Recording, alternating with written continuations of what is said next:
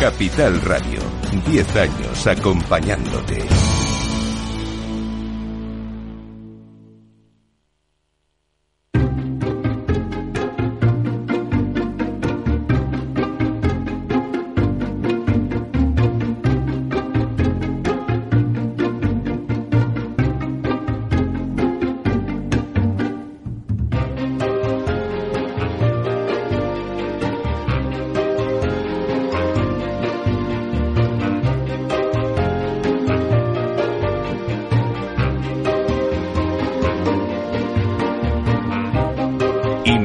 Inmobiliaria con Meli Torres.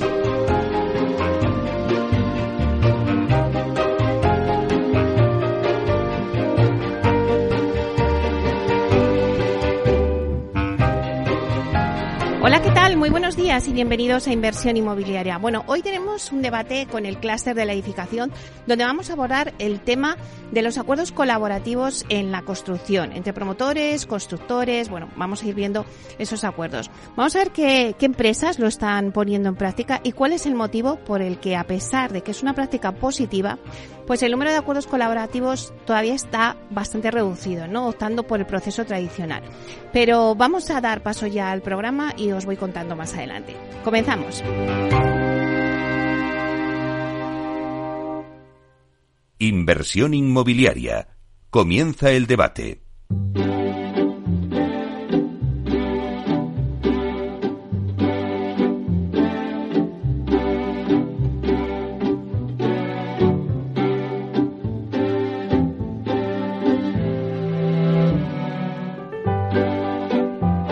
Bueno, pues esta sintonía que escuchamos nos anuncia el tiempo del debate y hoy centramos nuestro debate en la innovación con el clúster de la edificación. Y para que la innovación se afiance en el sector es necesario que las reglas del juego, por un lado, estén claras y por otro, que favorezcan el entendimiento entre diferentes agentes. Bueno, pues para hablarnos de ello, hoy tenemos eh, al grupo de trabajo que investiga esa relación contractual entre promotor y constructor y que además ha propuesto un contrato tipo entre ambos. Bueno, pues es un grupo que está formado por empresas como Habitat Inmobiliaria, Ingeniería Valladares, Ingenus, Ortiz y León y además los que hoy nos acompañan en el debate. Bueno, que voy a presentar ya y que os voy a, a, ir nombrando. Bueno, pues está con nosotros Silvia López. Buenos días, Silvia. Buenos días, Meli. Bueno, seguro que todos nuestros oyentes ya te conocen, pero vamos a contar un poquito tu currículum. Es abogada con más de 20 años de experiencia en el sector. Es socia del Departamento Inmobiliario de la Construcción de Roca Junent no sé si lo digo bien, pero bueno, más o menos, secretaria del Consejo de Neynor Homes y profesora en diversos másteres de la Universidad Politécnica de Madrid, el Instituto de Empresa y ESDEN. Bueno, pues bienvenida aquí. Eh, yo creo que vas a aportar mucho en este debate. Muchísimas gracias, Meli, y gracias por invitarnos. Bueno, eh, seguimos con Roberto. ¿Eras? Sí, sí. es que ya se me van los nombres. Con Roberto Albaizar, que es arquitecto por la Escuela Técnica Superior de Arquitectura de Madrid. Está vinculado al sector inmobiliario desde hace más de 25 años y actualmente es el director de desarrollo corporativo de la constructora ACR. Buenos días. Buenos días, Meli. Buenos días a todos. Bueno, pues yo creo que también es importante, ¿no? Que también esté aquí representada la, la constructora, ¿no? En este caso. Bueno, también tenemos con nosotros a Ana Guanter, que es arquitecta. Buenos días, Ana. Buenos días. Está vinculada al sector inmobiliario también desde hace 20 años y actualmente es la responsable de innovación en la inmobiliaria Culmia. Buenos días y gracias por invitarnos a esta sesión. Bueno, yo creo que también es importante que esté aquí la parte promotora. Y también está con nosotros Jesús Simón, que es arquitecto técnico, eh, también tiene 20 años de, en el sector inmobiliario, actualmente es director general de Binarc Arquitectos. Buenos días, Jesús. Eh, buenos días, Meli. Un placer tenerte aquí. También es importante la pata de, de, arquitectura ¿no? en el debate. Bueno, pues si os parece, es verdad que cuando yo siempre anuncio el debate, bueno, pues hoy vamos a hablar de los acuerdos colaborativos.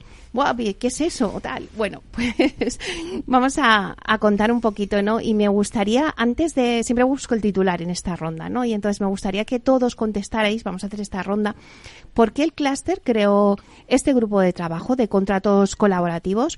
¿Por qué es tan importante para el sector desarrollar este tipo de contrato? De contrato y no pues eh, el tradicional que se siempre se lleva haciendo, ¿no? Si queréis, empezamos la ronda contigo, Silvia. Perfecto. Yo creo que el motivo principal es que eh, la práctica ha demostrado que el contrato tradicional presenta un alto grado de conflictividad. por diversos motivos que luego comentaremos, pero es un contrato que, aunque al promotor le da cierta tranquilidad, porque el precio es cerrado y teóricamente tiene certidumbre sobre los costes eh, de la obra, eh, en la práctica por diversos motivos, pues porque la constructora tiene poco tiempo para revisar el proyecto normalmente, porque eh, se mm, atribuye la obra a la constructora que da el precio más bajo y no necesariamente a la mejor, porque los proyectos no, son perfectos y hay que hacer cambios, y todo eso provoca que cuando hay que hacer cambios, pues eh, mm, se discuta sobre si es una orden de cambio, sobre si es un defecto en el proyecto, quién tiene que, mm, que hacerse cargo de ello, de hacerse responsable, y por lo tanto son contratos que generan generan esa litigiosidad que es indeseable, lógicamente. Roberto. Bueno, yo creo que todo el sector, ¿eh? no solamente contratistas, estábamos echando en falta una definición algo más precisa de esto que se llamó proceso colaborativo y que surgió como un paso adelante entre lo que es una contratación tradicional y un IPD, que sería la expresión máxima de la colaboración. ¿no? Eh, lo que hemos hecho desde este grupo de trabajo del clúster ha sido ponernos a definirlo precisamente y a, y a dotarlo de un marco jurídico que bueno, probablemente por, por, por, lo que suele pasar cuando trabajamos agentes distintos y con distintos intereses particulares y objetivos, a lo mejor no llega a ser 100% perfecto para todos y cada uno de los agentes, pero que sin duda es un documento perfectamente balanceado y que ha contado para su desarrollo con la participación de todos los agentes esenciales. ¿no? Yo creo que ahora mismo sí podemos decir que el proceso colaborativo está definido, en los primeros tiempos hubo alguna, mm, se llamó proceso, se llamó indebidamente proceso colaborativo algunas cosas y ahora mismo, con lo que hemos hecho en el clúster, esto está definido. Ana. Si realmente estamos hablando de una colaboración en fase de diseño. Hasta ahora, como ha comentado Silvia, ¿qué hacíamos? Un arquitecto trabajaba a nosotros, los a, los promotores, nos trabajaba un proyecto, trabajaba, lo, lo llevaba hasta su final y cuando empezábamos a licitar, el equipo que tenía que construir lo veía por primera vez. ¿no? Esto ya se ve que no hay en la industria en general un proceso de esta, de esta manera de funcionar. ¿no? Y esto nos ha ido llevando con el tiempo, las cosas van cambiando y nos ha ido llevando a más uh, dificultades. ¿no? Y como promotores nos interesa una seguridad en el precio, en los plazos y en la calidad y pensamos que este modelo de contrato, cuando incorporamos el contratista en esta fase de diseño junto con el arquitecto, nos da una garantía de que cuando lleguemos a la obra no vamos a empezar a encontrar uh, problemas como ocurre actualmente. Uh -huh. Jesús. Bueno, al final un poco es, es aumentar el, el, nivel de confianza ¿no? que tenemos entre, entre todos y que haya unas normas claras de, de, de, de juego o, o, de cómo tenemos que, que, seguir el proceso. Hasta ahora sí que más o menos íbamos haciendo todos un poquito, un poco más o menos, pero hasta el final que no hemos puesto encima de la mesa este, este contrato, pues hemos podido poner aquello, una matriz de responsabilidades, eh, la información, pero la compartimos antes, no, no, no compartamos información o, o, no nos dediquemos a destruir el trabajo del otro, un poquito que esas relaciones de, de desconfianza y de que se generaban antes, que es un poco la conflictividad que, que, que decías antes. Eh, y un poco evitar el de, eh, los compartimientos estancos de, de, siempre. De yo hago mi trabajo, no quiero que lo miras el mío, tú no quieres darme el mío, yo no me fío de mi cliente, una cosa que no, que no iba a ningún sitio. Bueno, pues esta, hecha esta lluvia de ideas, eh, vamos a meternos en harina ya y vamos a, a ver un poquito eh, qué tipos de contratos se están empleando las empresas hoy en día. Silvia. Pues si atendemos a la forma de fijar el precio, básicamente tenemos dos modelos. El contrato precio cerrado, que hemos comentado, y el libros abiertos.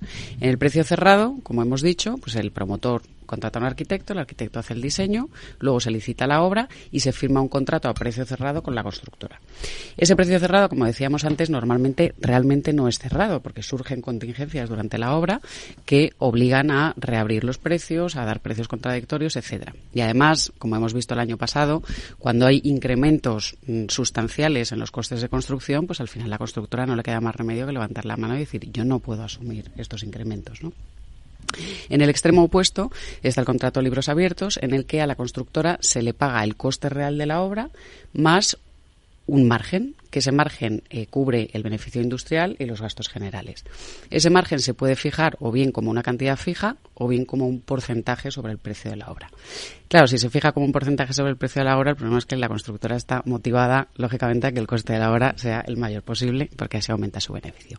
Entonces, este modelo a las promotoras no les gusta porque les genera mucha incertidumbre en cuanto al coste de la obra, pero en determinados tipos de proyectos realmente puede llegar a ser beneficioso si hay transparencia y hay colaboración entre las partes. Y mm, están incentivadas para que los costes realmente sean eh, eficientes los precios sean los mejores posibles, pueden funcionar muy bien.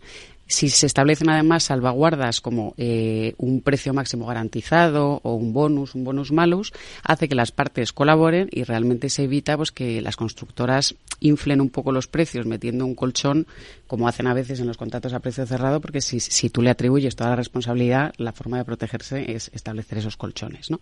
Si atendemos a la distribución de riesgos, tenemos eh, el contrato llave en mano, en el que a la constructora, además de encargársele la construcción, se le encarga también el diseño del proyecto y a veces incluso la comercialización en función del proyecto o la puesta en marcha, con lo cual la constructora asume esa responsabilidad también de, proyecto.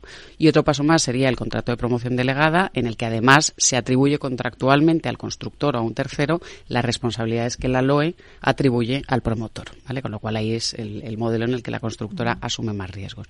Y luego, por último, muy resumidamente, tenemos los contratos colaborativos que ahora vamos a desarrollar y un paso más, como bien decía Roberto antes, que es el contrato IPD, que es un contrato colaborativo no solamente en fase de diseño, sino también en fase de ejecución. Hay un solo contrato para diseño y ejecución y ahí sí que se establece el modelo de eh, libros abiertos. Y la forma de asegurarse de que se alinean los objetivos de todas las partes es estableciendo una bolsa de contingencias en la que todas las partes ponen parte de su beneficio. Si no se utiliza esa bolsa de contingencias al final de la obra, esa bolsa se reparte entre las partes en función del porcentaje establecido y si por el contrario se consume durante la obra, pues las partes no obtienen ese beneficio adicional. Bueno, como buena abogada nos ha explicado fenomenal. Ahora vamos a, a la parte práctica. Roberto, a ver, cuéntanos. Dinos eh, qué es un contrato o un proceso colaborativo en la construcción y quiénes son los intervenientes en este proceso. Antes yo decía promotores, constructores, imagino arquitectos. Cuéntanos un poquito. Sí. Bueno, vamos a ver, en un, en un proceso colaborativo al constructor se le contrata en dos fases. Como dice Silvia, serían dos contratos. Lo que hemos hecho desde este grupo ha sido mm, ocuparnos de la parte de la fase de diseño, esa primera, primera fase. Básicamente lo que se hace, y además es por primera vez, se incorpora al contratista en un, en un momento muy temprano del desarrollo. Eh, existe ya un anteproyecto, como mucho un proyecto básico, ya desarrollado por el arquitecto y con la aprobación de la propiedad. A partir de ese momento nos ponemos a desarrollar el proyecto entre todos los agentes. Y yo creo que el, auténtico cambio de paradigma está en que, en lugar de darnos un proyecto que desconocemos, al que le tenemos que poner un precio, se nos da un precio que conocemos y entre todos nos ponemos a desarrollar el mejor proyecto acorde a ese, a ese presupuesto. Claro, es aquí donde todos los agentes debemos dar, en base a nuestra experiencia y a nuestra propia actividad, el, máximo valor. Entre los agentes, aparte de la propiedad, aparte del arquitecto, ingenierías, project manager, si lo hay, está el contratista. Y al decir contratista, estamos hablando de sus equipos de estudio, equipos de producción, especialistas en planificación, especialistas en instalaciones, etcétera. Y por supuesto, una parte muy importante también son los proveedores, con mm. quienes tenemos que trabajar también de esa forma colaborativa para avanzar mucho en las, compras. Y bueno, y, Ana, eh, ¿qué perfiles son de vital importancia durante un proceso colaborativo más allá de lo que nos ha contado un poco Roberto del promotor, el project, el constructor y el arquitecto? Mira, eh, en primer lugar, quería puntualizar que para promotor una de las figuras claves del equipo del contratista es el jefe de obra que es la persona eh, que tiene la continuidad eh, desde está involucrado en la fase de diseño y luego va a ser el jefe en la construcción. Mm. Esta es una figura clave que a veces es difícil de incorporar porque los plazos son largos y mm, el contratista no nos puede garantizar esta figura. Pero a nosotros es de las figuras que más nos interesan. Y luego, por supuesto, aunque no aparece en el contrato, que es un contrato que firmamos entre contratista y promotor, eh, porque luego el promotor tenemos otro contrato con el arquitecto, es decir, que el contrato colaborativo solamente se firma entre contratista y promotor. Hay una figura que no figura, mm, valga la redundancia, pero que es el director de ejecución, que el promotor tiene otro contrato con el director de ejecución. Es una figura también bastante relevante y luego empieza a aparecer como una figura muy relevante eh, todos los, em, los que eh, controlan temas cada vez más complejos, como por ejemplo las instalaciones. Cada vez son más complejas dentro de una promoción mm. y entonces los ingenieros de instalaciones son vitales también en que se incorporen en estas fases.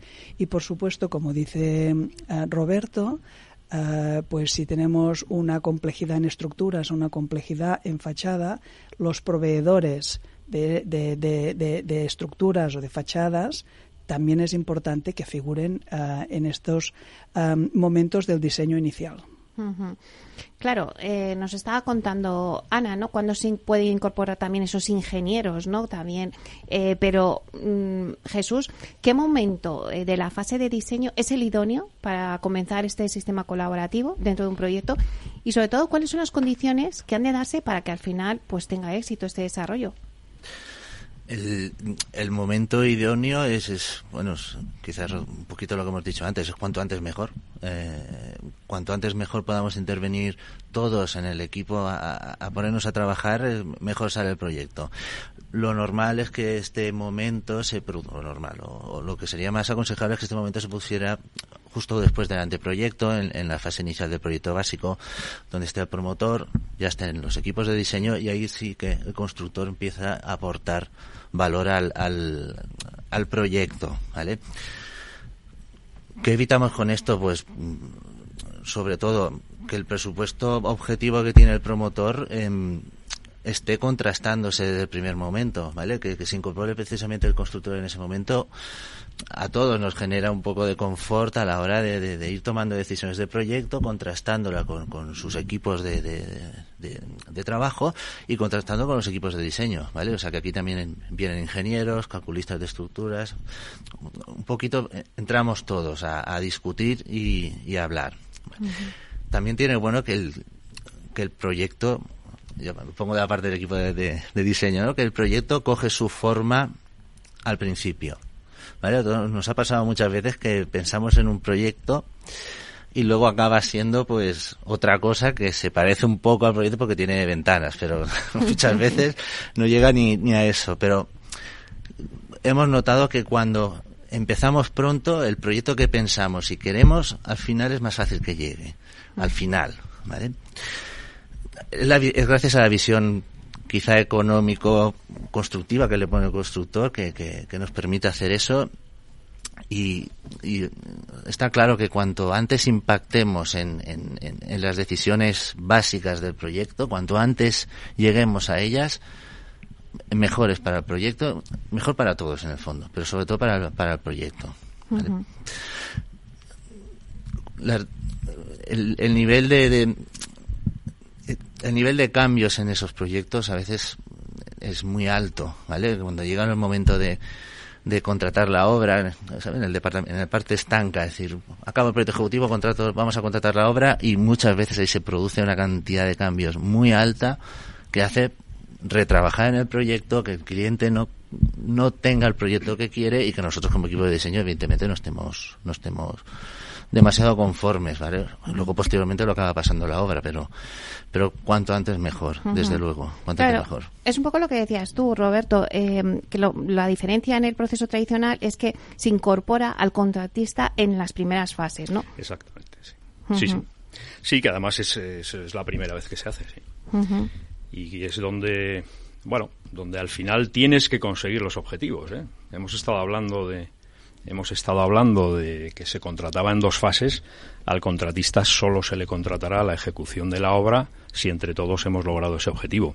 Y para eso es muy importante que se empiece a trabajar desde antes. No sé, Silvia, si nos puedes decir cuáles son los sectores de la edificación en los que, bueno, pues tiene mayor penetración este tipo de acuerdos colaborativos. Pues en mi experiencia cada vez se está viendo más en el sector residencial, aunque en ocasiones no se firma un contrato colaborativo, pero se hace un, un proceso mm, parecido al colaborativo.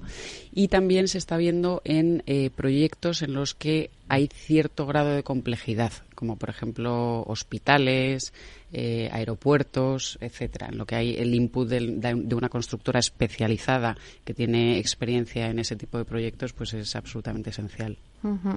Bueno, pues si os parece, ya hemos recogido algunas cosas, pero yo quiero también ver un poco la tendencia, ¿no? Pues un poco, pues ahora con el tema este de la subida de los materiales, pues si también esto eh, pone un poco en alerta ¿no? al promotor, al constructor, que dice, oye, pues vamos a hacer estos acuerdos colaborativos, sobre todo para lo que decíais, ¿no? También porque esto da el poder no sé si cerrar un precio, cuando antes nos, me, me, Silvia me contabas estas dos eh, clases de contratos, pero bueno, para tener un precio más cerrado y sobre todo ahora con el tema de, de, bueno, los costes de construcción, pues son importantes.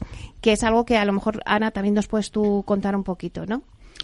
Aunque, mira, me están diciendo, mira, vamos a tomar un poquito de aire y nos lo cuentas a la vuelta. Te dejamos al ayunte con la intriga. Gracias.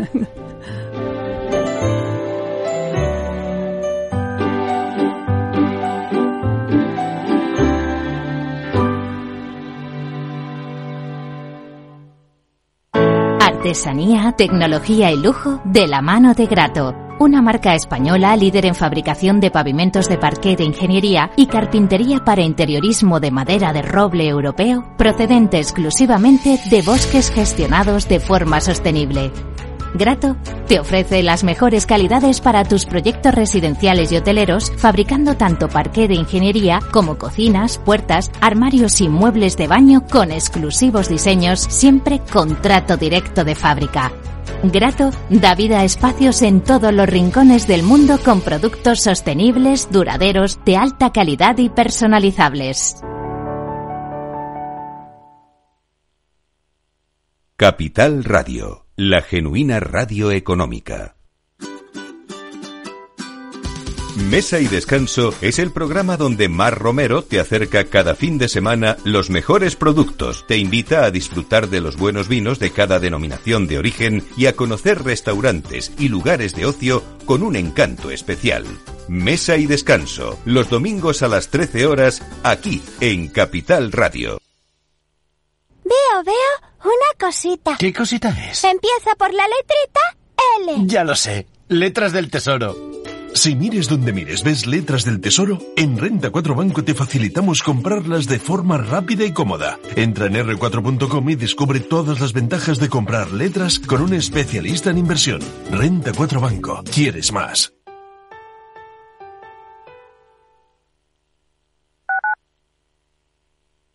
Capital Radio, Madrid, 103.2 FM. Gráficas Naciones. Más de 50 años de experiencia en el sector de las artes gráficas. Apostamos por la última tecnología tanto en impresión offset como en digital y gran formato. Realizamos todo tipo de impresión. Tarjetas de visita, folletos, libros, vinilos, decoración y montaje de stands. Más información en el 91 629 2145 o en gráficasnaciones.es. Disfruta de la mejor cocina gallega en Montes de Galicia. Todo un clásico moderno en el barrio de Salamanca. Disfruta de la variada dieta láctica, de las mejores carnes y pescados tratados con respeto y transparencia y regados con una de las mejores bodegas de la zona. En grupo, en familia o en pareja, Montes de Galicia te ofrece el espacio perfecto en cada ocasión.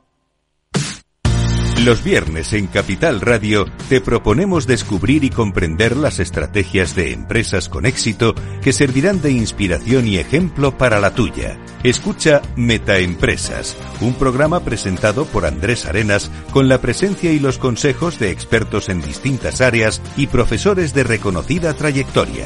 Todos los viernes a las siete y media de la tarde, Metaempresas, Capital Radio. ¿Sabes cuál es el mejor dial para escuchar Capital Radio? Tu móvil. Ya tienes disponibles las versiones de iOS y Android de Capital Radio. Y si quieres escucharlas en tu coche, lo tienes muy fácil. Empareja el Bluetooth de tu coche con tu móvil o tableta, entra en la app de Capital Radio y ya lo tienes. Escucha Capital Radio en digital. Y si te preguntan qué escuchas, no lo dudes. Capital Radio.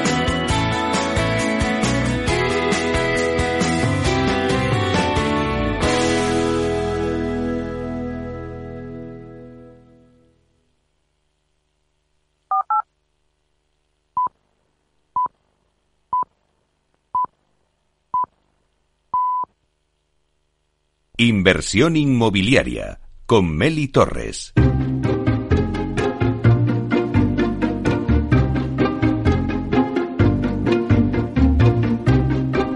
Bueno, pues seguimos con el debate que tenemos hoy. Eh, va sobre los acuerdos colaborativos en, la construcción. Voy a dar un repaso rápido a la mesa que tengo conmigo hoy.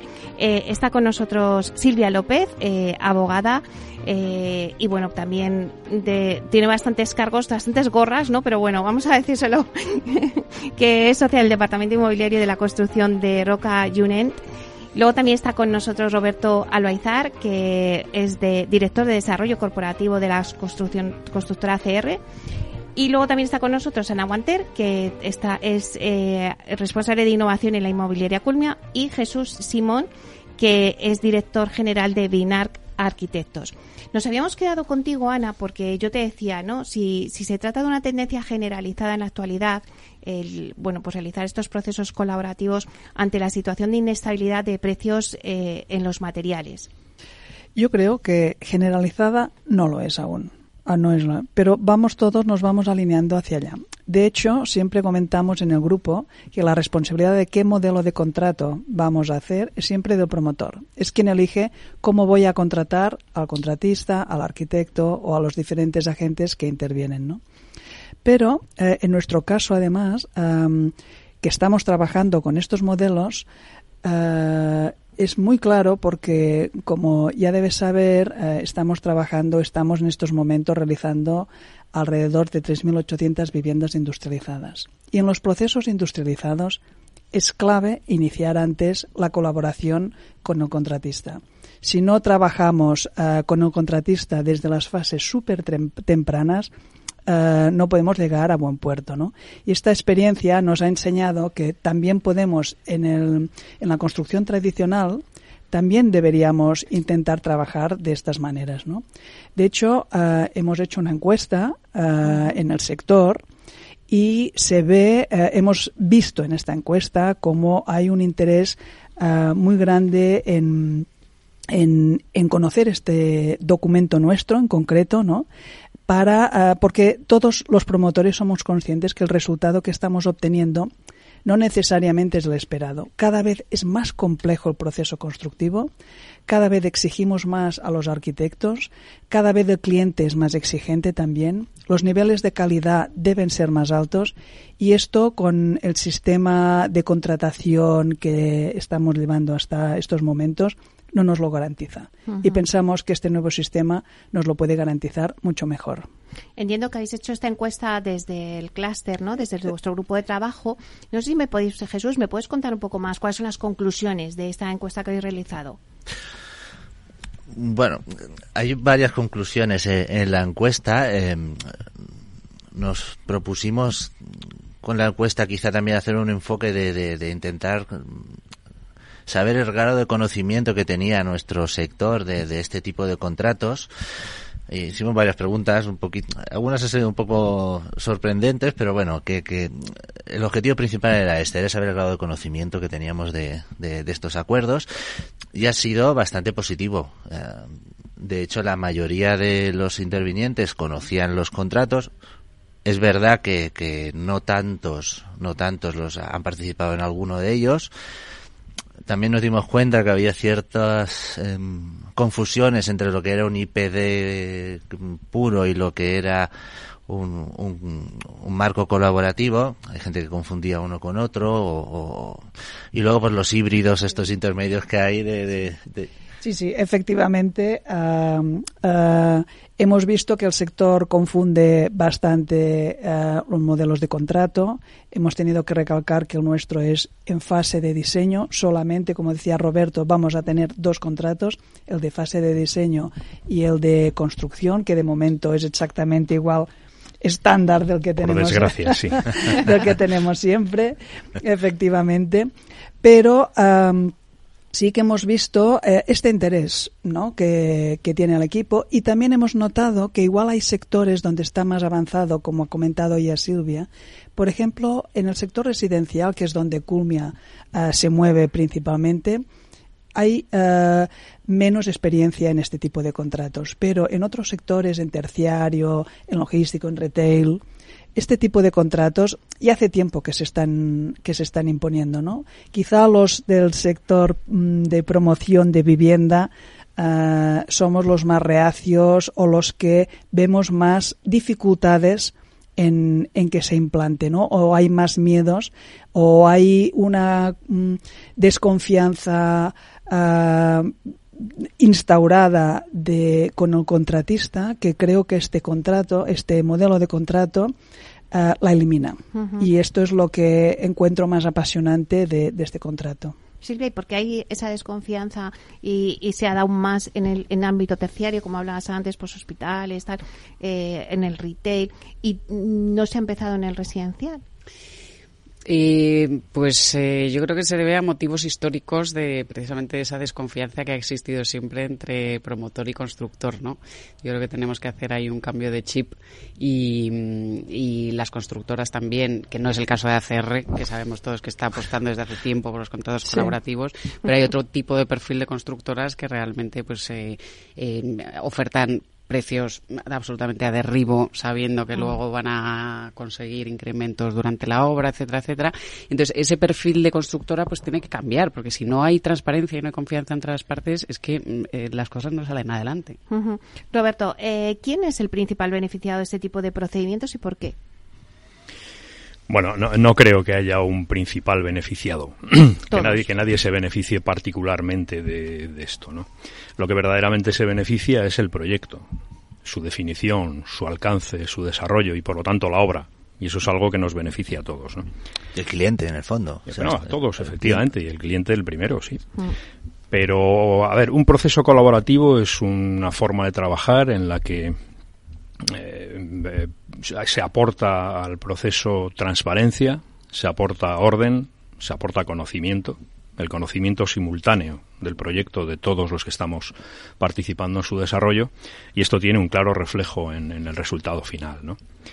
Eh, bueno, de todas las obras que hemos hecho fruto de procesos colaborativos, podemos decir que todas han salido mejor y no somos conscientes de que nadie se haya beneficiado particularmente. Nos hemos beneficiado todos y además es que no puede ser de otra manera. ¿no? Cuando tú cumples objetivos y los objetivos son comunes, el beneficio lo tenemos todos. Uh -huh. y pero, bueno, seguro que muchos oyentes se estarán preguntando ahora mismo qué puede salir mal durante el proceso colaborativo y por ende también, pues, cuáles son los frentes que, que podrían mejorarse. Ana o Silvia. Hemos ido viendo, uh, y además la encuesta también lo refleja, que es el factor humano es uno de los principales elementos más difíciles de, de, que vaya bien, de que mejore, ¿no? Por ejemplo, esta falta de, confianza mmm, se ve muy claro en estos proyectos. Necesitamos tiempo para entendernos entre promotor y contratista o entre contratista y arquitecto. Uh, en nuestra experiencia nos hemos encontrado en obras donde el, el, el, el, acuerdo colaborativo funciona perfectamente porque tanto el arquitecto como el contratista uh, entienden cuál es su nueva labor en este proceso y lo funciona estupendamente y hemos encontrado en otras experiencias que incluso hemos pensado en pararlo, ¿no? Porque o el arquitecto no estaba alineado con esta idea, le, um, le incomodaba que hubiese un equipo fiscalizando, según él, ¿no? Pero, o sea, que estuviese uh, pendiente de cada movimiento, o un contratista que el perfil que, que, la empresa ha puesto en el equipo no es el correcto, porque no es solo una empresa u otra, son los perfiles que intervienen, ¿no? Una misma empresa puede tener perfiles que encajen perfectamente, entiendan cuál va a ser su labor y ayuden al conjunto de los técnicos a llevar a cabo eh, este contrato, ahí este proyecto, y en cambio pueden haber perfiles que prácticamente torpedean uh, el conjunto. Y luego esto hace que perdamos muchísimo tiempo, es uno de los problemillas, digámoslo así, que tienen estos contratos. Si no los tenemos bien organizados, que es otro uh, de los problemas, o no nos coordinamos bien, puede haber un exceso de reuniones, de para arriba para abajo. Sí que es cierto que es mejor que esto ocurra en, un, ocurra en una fase de diseño que no cuando ya estamos mm, construyendo, claro. que luego es mucho peor. Lo que es um, extraño es que tenemos un documento que le llamamos órdenes de cambio. Imagínate, ya lo tenemos como estipulado que habrá órdenes de cambio, ¿no? Entonces, uh, bueno, en, el, en, estos acuerdos donde estamos todos juntos al principio, es muy interesante. Nosotros, por ejemplo, en alguna obra uh, tuvimos uh, un problema que surgió importantísimo cuando ya estábamos empezando la obra, de tema de cimentación y de vibraciones y tal. Y siempre lo hemos pensado, si no hubiésemos estado en un contrato colaborativo en aquel momento, yo no sé si en estos momentos estaría terminado la obra, ¿no? Pero en, eh, cuando todos tenemos un objetivo común, que es la obra, Uh, lo demás es transparente. Nos centramos todos en buscar soluciones que no era nada fácil, pero en buscar las soluciones técnicas y de menor coste para llevarlo a cabo. Fue una gran experiencia. Y en relación sí. con el cambio de chip que hablábamos antes, se han dado casos en la práctica en, las que, en los que el, el proceso colaborativo ha funcionado muy bien y justo al final cuando ya está encajado el precio y tal, de repente la constructora pues ha decidido dar una vuelta de tuerca y ha dicho, pues ahora te incremento el precio no sé cuánto. Y entonces, claro, eh, para el promotor eso es eh, tremendo, ¿no? Después uh -huh. de tantos meses. Y al revés, también ha habido casos en los que se ha encajado el precio y de repente la promotora ha dicho, pues ahora voy a licitar el, el proyecto. Claro, la constructora dice, a ver, ¿por qué he estado aquí meses trabajando he conseguido encajar el proyecto en tu precio, como me haces esto ahora de sacarlo al mercado, son, ¿no? Entonces, son dos eso es lo que hay peligros. que intentar evitar. Sí, pero es que la selección es esencial, ¿eh? La selección de los agentes es esencial. Uh -huh. Jesús, antes habías hablado de la encuesta, de que decías que algunos pues desconocían, ¿no? ¿Qué tipo de contratos? Y antes, eh, y ahora decía Ana que algunos pues no lo entienden, ¿no? No sé si eso se refleja en la encuesta. Cuando ya saben qué tipo de contratos, se entiende bueno, la, encuesta lo que refleja es, que eh, hay gente que, bueno, los que contestan nos dicen que, tienen experiencia en un, creo que eran un 86% en, en, en procesos colaborativos y, y, y luego cuando te pones a rascar un poquito ves que, que, que, no han tenido procesos colaborativos, que igual los conocen, pero tener tanto como experiencia no puede ser. Más que nada porque, bueno, creo que hay muy poquitos acuerdos colaborativos que se hayan llevado a cabo. No, pero es que eso, eso lo podemos también, contar con la mano, creo. Pasa también sí, sí. con los IPDs que hay aún muchos menos. Que hay muchos menos, exacto. O sea, que Me contaba final- el otro día un facilitador que había sacado del concurso eh, a, un- a una constructora sobre un IPD porque le había comentado que tenía mucha experiencia en IPDs. Bueno, es, es evidente que no sabes de lo que estamos hablando, ¿no? Sí, sí, si dices eso ya de primeras, aquí como mínimo en este país, eh, IPD se hacen muy pocos y colaborativos, bueno, pues quizás los que estamos aquí que hemos hecho alguno más y, y estamos más puestos en este tema. Pero bueno, eh, sorprende, ¿no? Ver que sí, sí, hemos hecho muchos, pero luego la de verdad no hay tantos, no, no, no hemos hecho tantos. En general nadie. No, pero bueno, afortunadamente yo creo que, pues, por lo menos en lo que es mm, la experiencia de nuestra propia contratación desde ACR, eh, la curva va teniendo una progresión geométrica, ¿eh? Y Roberto, ¿qué suele salir bien durante el proceso colaborativo? Hemos visto Bien. así, pues, eh, un poco Yo, las trabas. Si, me permites acabar con lo de que Sí. puede salir mal, por hablar de un tema más estructural que Mm. puntual, ¿no? De cosas Sí. que hayan podido salir.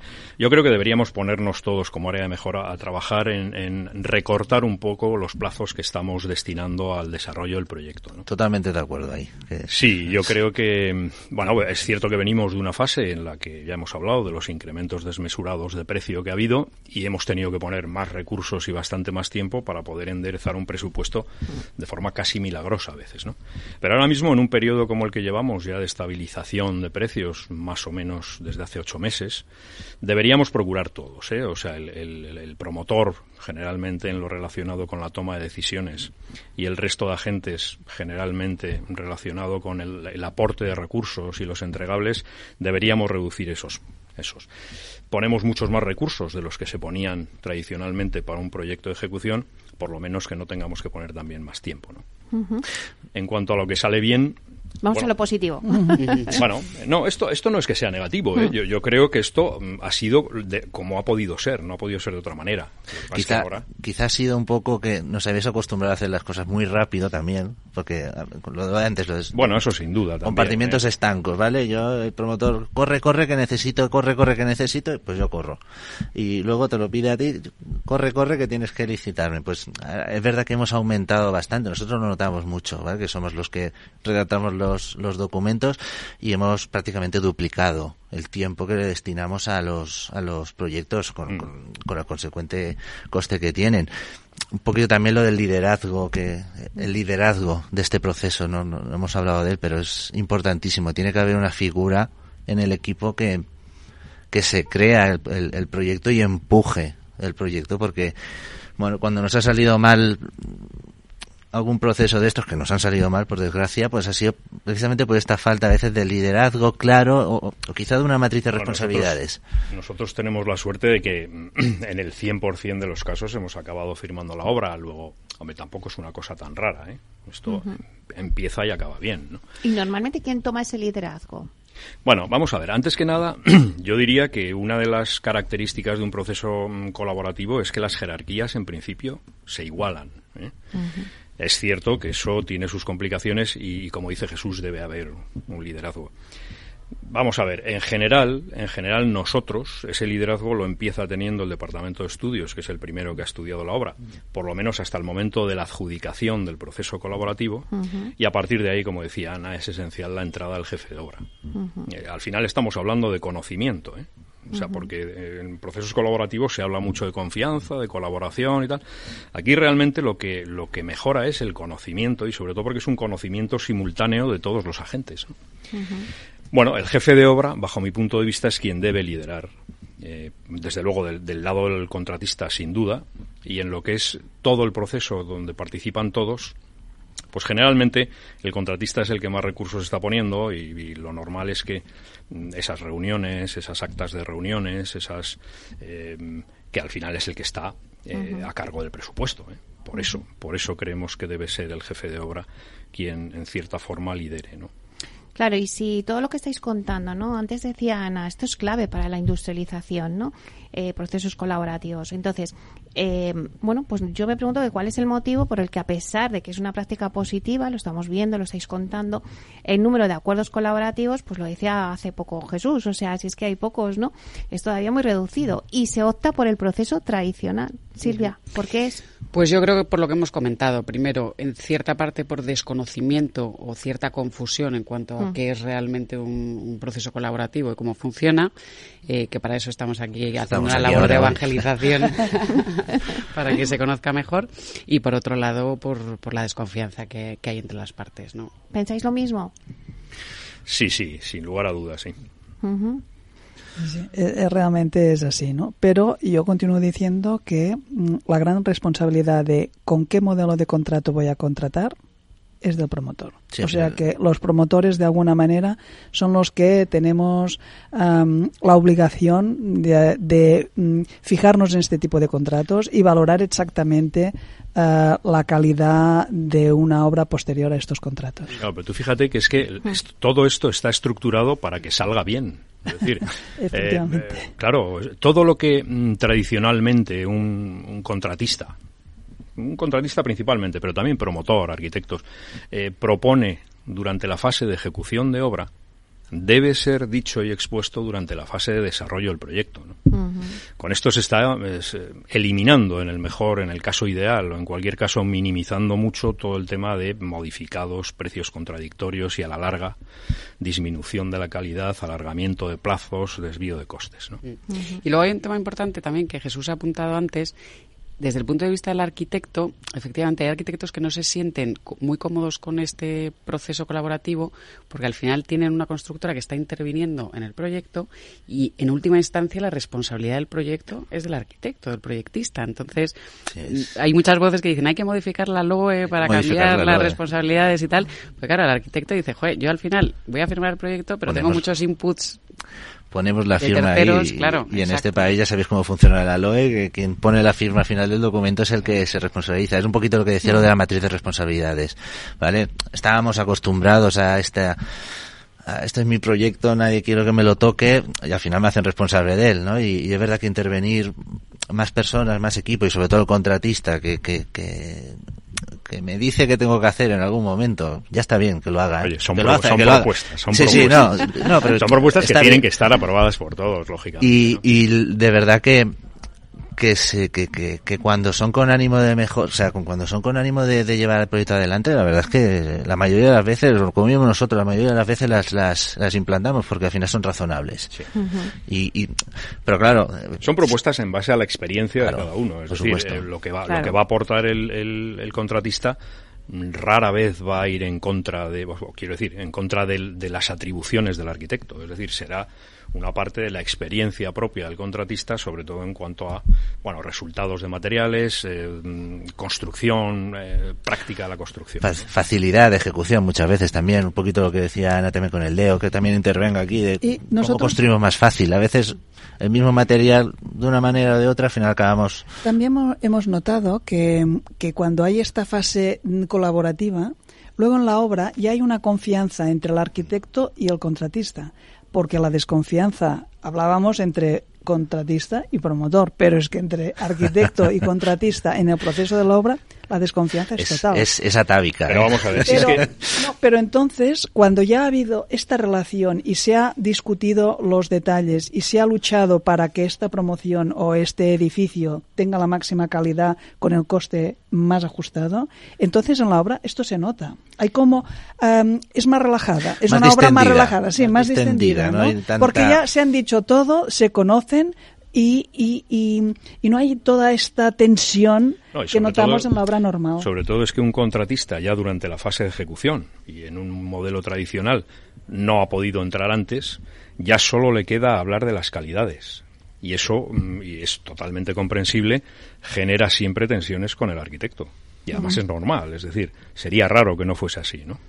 Bueno, Bueno, tenem- sí, quizá sí. tendríamos que hablar de lo bueno, ¿no? Nos estamos hablando de que no, sale lo mal, bueno que es sale esto, bien, ¿no? pero lo bueno, es esto, que ¿no? hay una confianza, eh, hay menos tensión dentro de, de- en el momento de la construcción y esto lo hemos notado, ¿eh? va en beneficio al edificio. ¿eh? Y menos O sea, litigiosidad. y en menos litigiosidad claro. y menos problemas postventa, Claro. porque actualmente eh, hay grandes problemas en la postventa porque eh, estas tensiones acaban repercutiendo en la calidad del edificio. Es lo más importante la calidad en el fondo, Sí, porque sí. al final eh, nosotros construimos edificios y tardamos un año, dos años en construirlos, pero estos edificios se quedarán aquí, nos van a superar a nosotros, nosotros no estaremos aquí, estarán estos edificios aquí y creo que es importante que estemos más pensando en qué dejamos en nuestras calles y en nuestras ciudades y, y que sean una calidad, no, no hace falta que sean edificios lujosos ni nada, simplemente pensar en la calidad. Que no. Oye, Mira, Jesús, creo- una perdón. cosa, eh, eh, de la encuesta, eh, seguro que algunos oyentes dicen, oye, ¿y dónde puedo yo conseguir esa encuesta? ¿Está, ¿Es pública? ¿Se puede Pues ver? está en la página del clúster y, y la- está a disposición de todo el mundo, igual que, el, que el la propuesta de contrato que hemos hecho está, está en la página web del, del clúster de la edificación. En el apartado de entregables. Sí. Clúster de la edificación, entregables.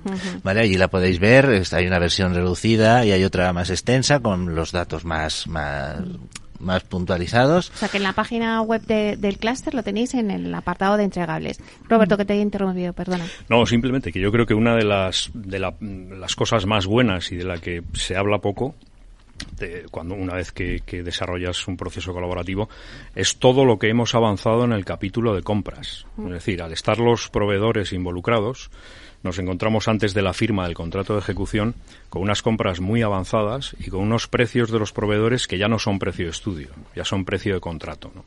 Al final, entre esto y entre que todo lo que teníamos que haber dicho lo hemos dicho antes, nos encontramos con una obra en la que lo único que tenemos que hacer es ponernos a producir. Yo comprendo que en cualquier otro sector esto sería obvio.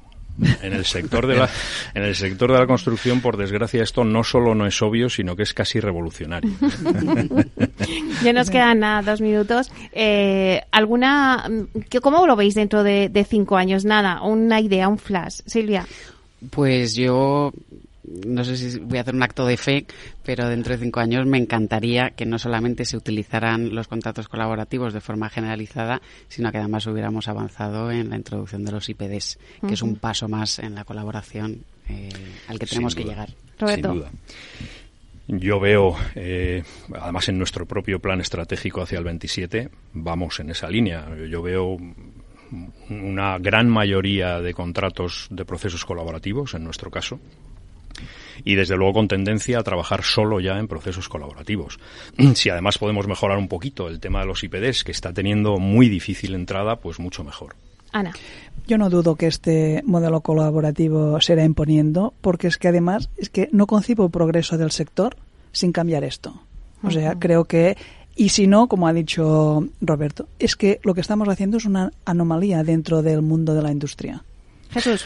Un poquito lo mismo, o sea, mm, fuera de, este país, de hecho, es, lo estándar y aquí no es lo estándar precisamente, o sea que nos guste o no, iremos hacia ahí y cada vez, de hecho cada vez intervenimos en más, cada vez le damos más publicidad y, y, vamos, no, no podemos ser una anomalía en, el, sector de la construcción en este país.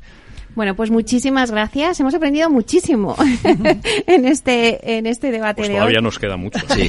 Pues tendréis que venir, Roberto, tendréis que venir a contárnoslo. Muchísimas gracias a Silvia López, muchísimas gracias por estar aquí. Muchas gracias. A Roberto Albaizar, muchísimas gracias, eh, Roberto. A Ana Guanter, muchísimas gracias, Ana, por estar aquí. Y a Jesús Simón, muchas gracias por estar aquí también con nosotros. Muchas gracias también. Bueno, y a ustedes, señoras y señores que nos escuchan al otro lado de las ondas, gracias por estar aquí y compartir este espacio con todos nosotros. Gracias también de parte del equipo que hace posible pues este espacio de Félix Franco en la realización técnica y de quien les habla, Meli Torres. Os esperamos el próximo jueves en Inversión Inmobiliaria y como siempre os digo, que la alegría sea siempre vuestra fortaleza, así que a ser felices.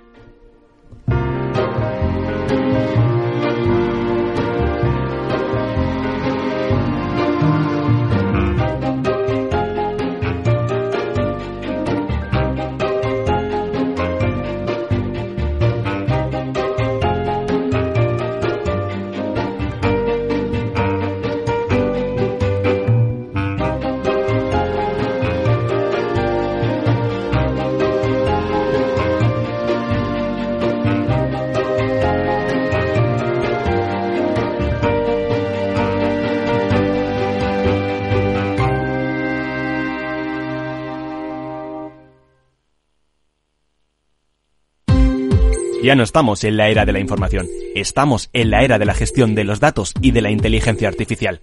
El tratamiento inteligente de estos datos proporciona un valor enorme a las empresas en sus procesos de negocio. En Piper Lab ayudamos a nuestros clientes a tomar decisiones de negocio basadas en datos. Escúchanos todos los lunes en el espacio de Big Data de Capital, la Bolsa y la Vida.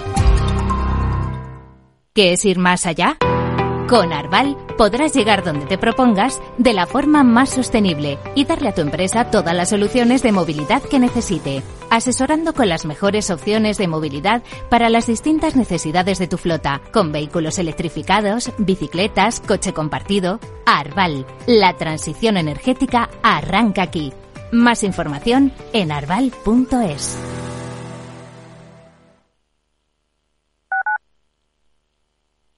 Capital Radio, Madrid, 103.2 FM.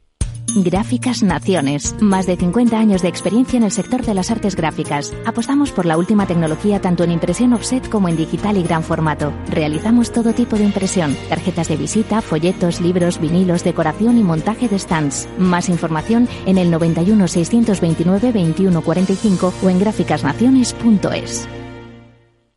Disfruta de la mejor cocina gallega en Montes de Galicia. Todo un clásico moderno en el barrio de Salamanca. Disfruta de la variada dieta láctica, de las mejores carnes y pescados tratados con respeto y transparencia y regados con una de las mejores bodegas de la zona. En grupo, en familia o en pareja, Montes de Galicia te ofrece el espacio perfecto en cada ocasión. Todos los viernes a la una de la tarde en Capital Radio tienes una cita con Humanos en la Oficina, el programa de radio más divertido y de mayor influencia en el mundo del capital humano, donde las empresas y organizaciones dan voz al talento que trabaja día a día en la oficina. Un formato pionero creado por el galardonado speaker internacional Miguel Ángel Pérez Laguna.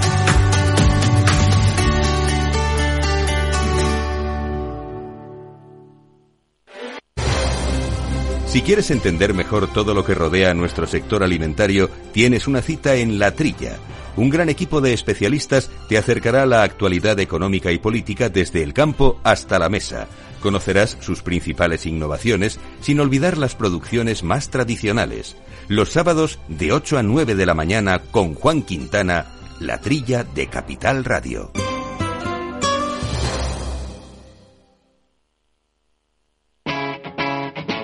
Capital Radio.